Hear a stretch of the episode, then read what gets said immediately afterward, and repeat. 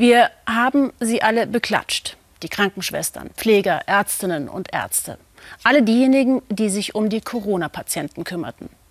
Inzwischen klatscht kaum mehr einer. Viele sind mit ihren eigenen Sorgen beschäftigt.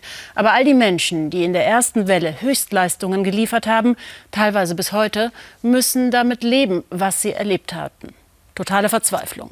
Wie Shelley Kelly, die unsere Korrespondentin Christiane Meyer vor genau einem Jahr in New York für uns begleitete und jetzt wieder traf.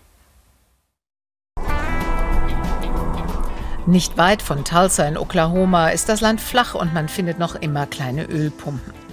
Wo Amerikas weißes Herz schlägt und die Bibel bei vielen neben dem Bett liegt, da wohnt Shelley mit ihrem Mann Daryl.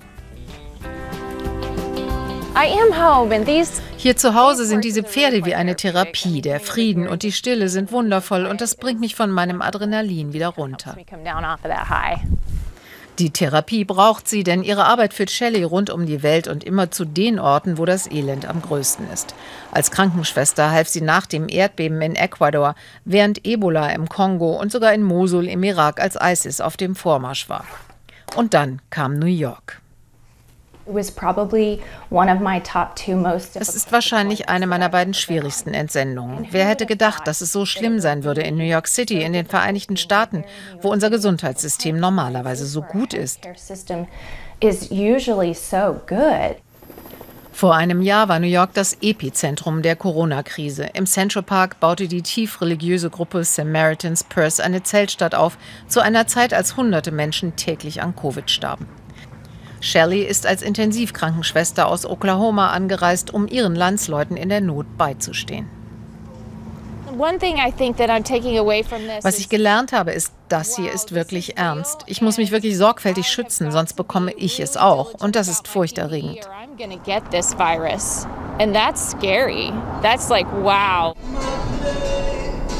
Shelley hat es gut überstanden. Ihre Ängste konnte sie durch Beten lindern. Beim virtuellen Gottesdienst zu Hause in Oklahoma holt sie sich zusammen mit ihrem Mann Kraft. Aber auch ein Jahr später sind die Erinnerungen an die Zeit in New York noch immer wach und mit ihnen die Zweifel. Wir haben alles probiert, neue Medikamente, verschiedene Behandlungen, aber nichts half. Die Patienten sind gestorben.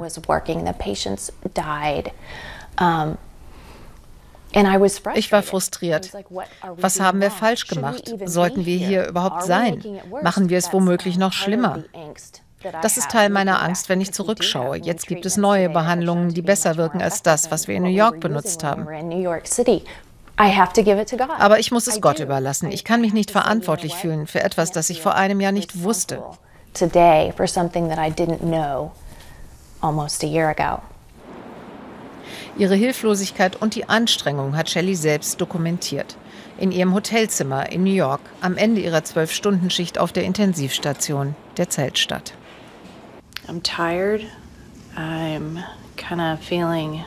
ich bin müde. Ich fühle mich, als ob nichts, was ich tue, genug ist für diese Patienten. Ich freue mich auf meinen Schlaf. Denn morgen ist ein neuer Tag und wir bekommen wieder neue Patienten another busy day as we're still getting patients. Viele Patienten mit mittelschweren Erkrankungen haben in der Zeltstadt überlebt. Aber bei den ganz schweren Fällen sah es anders aus. Ich weiß, wir hatten 38 Patienten in der Intensivstation. Nur einer hat überlebt. Manche Patientenschicksale gehen Shelley noch immer unter die Haut. Eine besondere Beziehung hatte sie zu einem Mann aus Georgia, den sie im Feldhospital behandelte. Dessen Ehefrau durfte nicht zu ihm und Shelley hielt seine Hand, als er starb. I believe that's true. Um, ich glaube, Gott hat mir die Kraft gegeben, in dieser Zeit ihres Lebens mit ihr zu kommunizieren, als sie nicht mit ihrem Mann sprechen konnte. Und für ihn zu sorgen und ihr davon zu berichten. Sie hätte sonst niemals den Frieden gefunden, als er starb. Für Shelley war es der erste Besuch in New York. Für ein paar Minuten versucht sie das Elend um sie herum zu vergessen.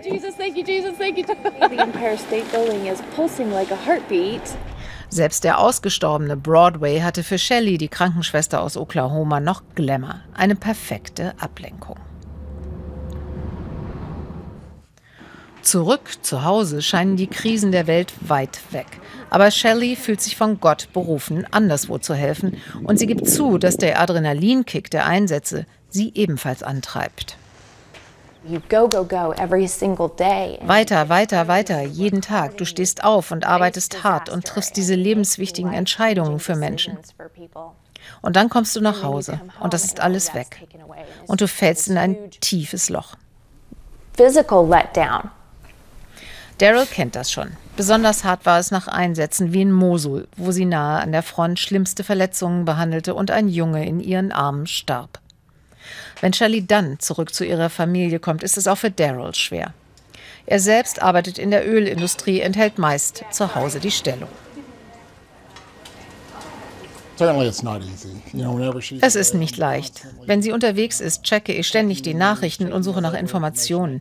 Manchmal gibt es viele, manchmal gar keine. Mein Anteil ist es, die Heimatfront zusammenzuhalten. supporting her and holding down the, the home front while she's away.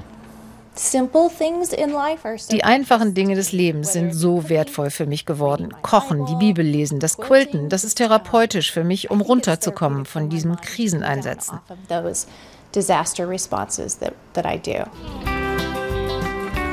In der Stille von Oklahoma wartet Shelley auf ihren nächsten Kriseneinsatz irgendwo in dieser verrückten Welt. Mit ihrem Ehemann und natürlich mit ihrem Gottvertrauen.